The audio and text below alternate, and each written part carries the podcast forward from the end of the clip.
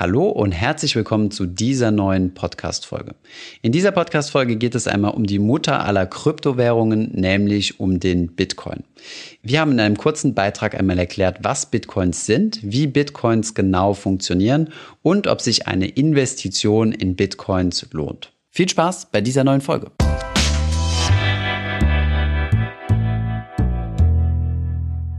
Hi, mein Name ist Thomas von Finanzfluss und heute werden wir uns mal mit dem Thema Bitcoin beschäftigen. In den letzten paar Jahren und gerade in den vergangenen Monaten konnte man ja sehr viel über das Thema Bitcoin bzw. Kryptowährungen hören.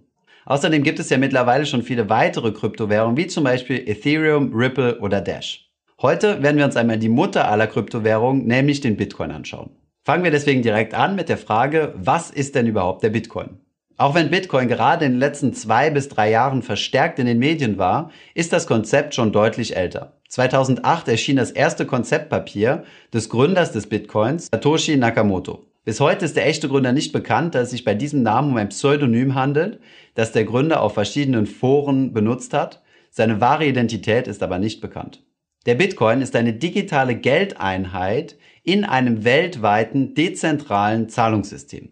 Da es sich um eine Geldeinheit handelt, kann man mit dem Bitcoin also bezahlen. Das bedeutet, Bitcoins können von einer Person zur anderen übertragen werden. Das Ganze passiert peer-to-peer, -peer, nämlich von Person zu Person, ohne dass hier Banken oder andere Finanzintermediäre dazwischenstehen, wie es in unserem klassischen Zahlungssystem mit Euro, Dollar, britischen Pfund der Fall ist. Und hiermit sind wir auch schon gleich bei den Eigenschaften und der Funktionsweise des Bitcoins.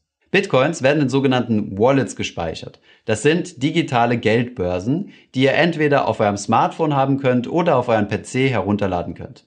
Anders als beim klassischen Geldsystem, wo euer Geld ja bei einer Bank in einem Girokonto verwaltet wird, gehören diese Wallets euch. Das bedeutet, sie werden auch bei euch auf eurem PC oder eurem Smartphone gespeichert, was im Umkehrschluss auch heißt, dass niemand diese Geldbörsen sperren kann. Euer Girokonto kann ja zum Beispiel seitens der Bank oder einer Regierung gesperrt werden, was bei einer Wallet nicht der Fall ist.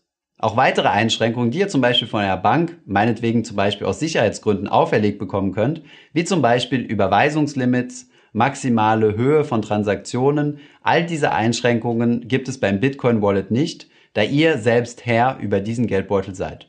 Ein weiterer Punkt bezüglich der Einschränkungen gilt natürlich auch der geografischen Einschränkungen.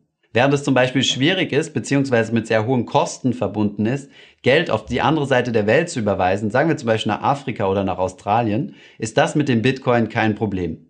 Ihr könnt von überall auf der Welt, wenn ihr denn dort eine Internetverbindung habt, auf euer Wallet zugreifen und auch Geld auf jede beliebige Wallet in der gesamten Welt überweisen. Der Programmiercode des Bitcoin-Protokolls ist Open Source. Das bedeutet, jeder kann ihn sich kostenlos anschauen und sich selbst eine Meinung darüber bilden, wie denn der Bitcoin funktioniert und ob das in seinen Augen eine sichere Technologie ist. Natürlich ist hier ein gewisses technisches Vorverständnis vonnöten.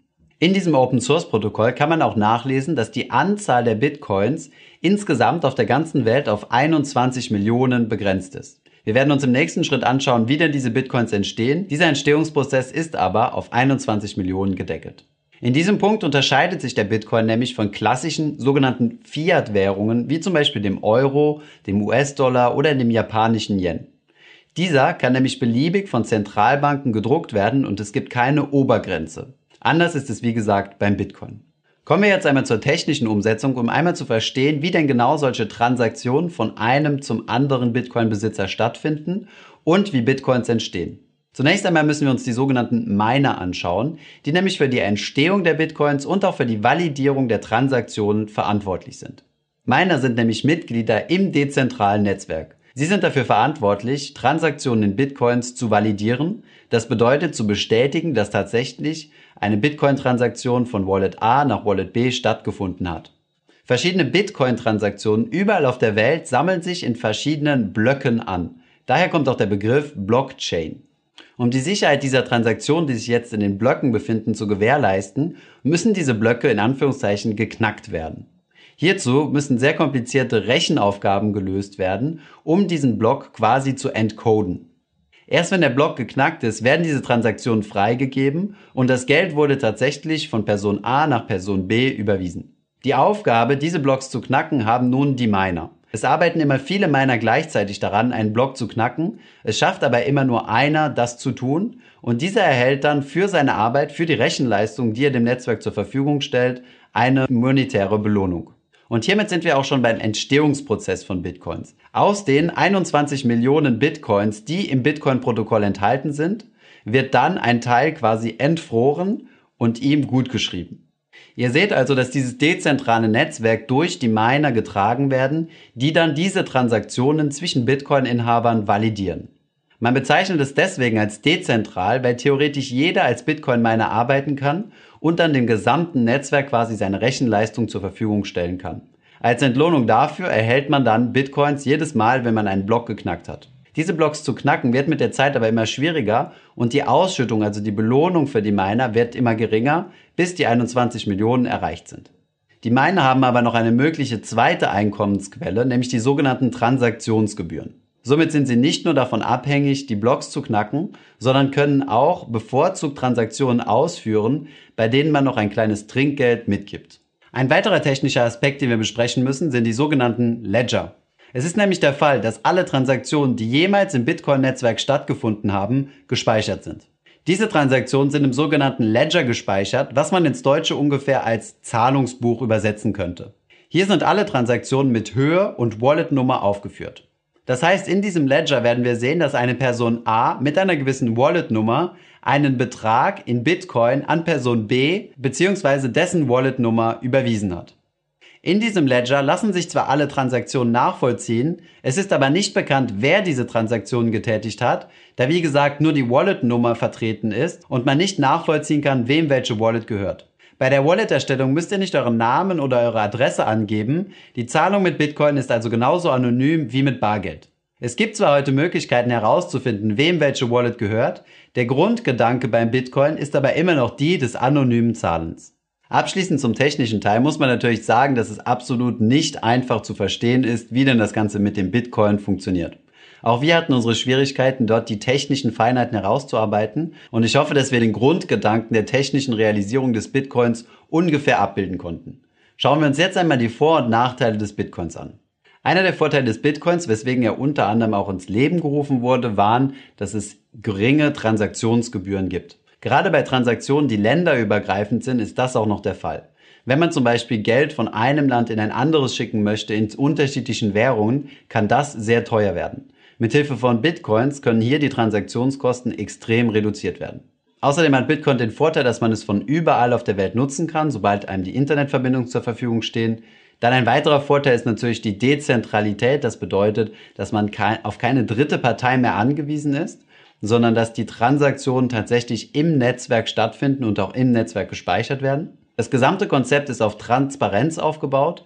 Das bedeutet, man kann einfach nachvollziehen, wann welche Transaktion und zu welcher Höhe stattgefunden hat. Und gleichzeitig bleibt aber auch die Privatsphäre geschützt, da die Bitcoin-Wallets zwar bekannt sind, aber nicht direkt nachvollziehbar ist, wem welches Wallet gehört und somit nicht öffentlich bekannt ist, wer welche Transaktion in welcher Höhe zu welchem Zeitpunkt getätigt hat. Außerdem findet die Zahlung mit Bitcoins komplett ohne Einschränkungen statt. Man kann also zu jeder Zeit, egal welche Höhe, überweisen und auch egal wem.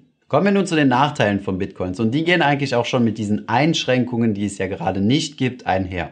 Gerade in den anfänglichen Jahren des Bitcoins hat er einen etwas schmutzigen Ruf gehabt, da er vor allem im sogenannten Dark Web benutzt wurde und für illegale Transaktionen genutzt wurde. Es wurden zum Beispiel Drogen damit gekauft, Menschenhandel betrieben und so weiter. Gerade der Fakt, dass man nicht nachvollziehen kann, wer denn eine Transaktion angestoßen hat, hat die Cyberkriminalität im Internet stark erleichtert. Ebenfalls in den illegalen Bereich fallen die Themen Steuerhinterziehung und Geldwäsche, die ebenfalls durch den Bitcoin deutlich erleichtert wurden. Ein weiterer Nachteil des Bitcoins ist, dass er erhebliche Preisschwankungen hat. Und das liegt vor allem daran, dass es sehr viele Spekulanten auf dem Markt gibt. Von daher ist es als Zahlungssystem noch nicht vollständig ausgereift. Ein weiterer Nachteil ist, dass die Aufbewahrung von Bitcoins sehr kompliziert sein kann und ein gewisses technisches Verständnis verlangt. Darüber hinaus liegt die Sicherheit deiner eigenen Bitcoin-Wallet in deiner Hand. Das heißt, jeder Bitcoin-Nutzer muss sich selbst um die Sicherheit seiner Wallet kümmern, diese verschlüsseln und auch möglichst sicher aufbewahren. Abschließend lässt sich auch sagen, dass noch nicht sehr viele Shops bzw. Dienstleister Bitcoins akzeptieren. Es ist aus dem Grund auch als alltägliches Zahlungssystem noch nicht sehr ausgereift. Überlegen wir uns abschließend jetzt einmal, ob es denn Sinn macht, in eine solche Technologie wie den Bitcoin oder in andere Kryptowährungen zu investieren. In der Theorie ist das ja relativ einfach möglich. Der Bitcoin wird nämlich an sogenannten Bitcoin-Börsen gehandelt. Hier wird dann der Kurs festgelegt zwischen einem Bitcoin und einer Fiat-Währung, wie zum Beispiel dem US-Dollar oder dem Euro. Über diese Börse könnt ihr dann zum Beispiel in Euro bezahlen und euch dann Bitcoins in euer Wallet überweisen lassen. Nicht alle Börsen erfüllen hohe Sicherheitsstandards oder sind seriös. Den Link zu einer seriösen Börse, wo ihr euch das Ganze einmal anschauen könnt, findet ihr unten in der Videobeschreibung. Unserer Meinung nach lohnt sich das Investieren in Bitcoins nicht als langfristige Geldanlage. Es ist natürlich eine super interessante Technologie, die sehr wohl ganze Industrien verändern kann. Es kann aber auch zu technischen Schwierigkeiten, größeren Hacks kommen und der Bitcoin wird in einigen Jahren nichts mehr wert sein. Wenn ihr trotzdem auf die Technologie setzen möchtet, dann könnt ihr euch über solche Bitcoin-Börsen mit Bitcoins eindecken. Seid euch aber bewusst, dass es eine reine Spekulation ist und kein langfristiger Vermögensaufbau. Wenn ihr Geld da rein investieren möchtet, solltet ihr das auf jeden Fall mit Geld tun, was ihr nicht braucht, beziehungsweise wenn ihr es verlieren würdet, wo das dann nicht schlimm wäre. Wie bereits erwähnt, gibt es viele Spekulanten auf dem Markt und gerade der Bitcoin ist extrem volatil. Das heißt, es kann zu extremen Kurssprüngen, aber auch zu Kursverfällen kommen. Darüber solltet ihr euch auf jeden Fall bewusst sein und eure Emotionen im Griff behalten. Ich hoffe, diese Podcast-Folge hat dir gefallen. Wenn ja, dann zöger doch nicht in deinem Umfeld bei deinen Freunden und Bekannten von diesem Podcast zu sprechen. Und wenn du auf iTunes bist, dann lass uns doch gerne eine Bewertung da und einen Kommentar, denn das hilft uns, mehr Menschen zu erreichen und für das Thema finanzielle Bildung zu begeistern. Wie immer findest du in den Show Notes und in der Beschreibung zu dieser Podcast-Folge alle wichtigen Verlinkungen. Vielen Dank fürs Zuhören und hoffentlich bis zum nächsten Mal.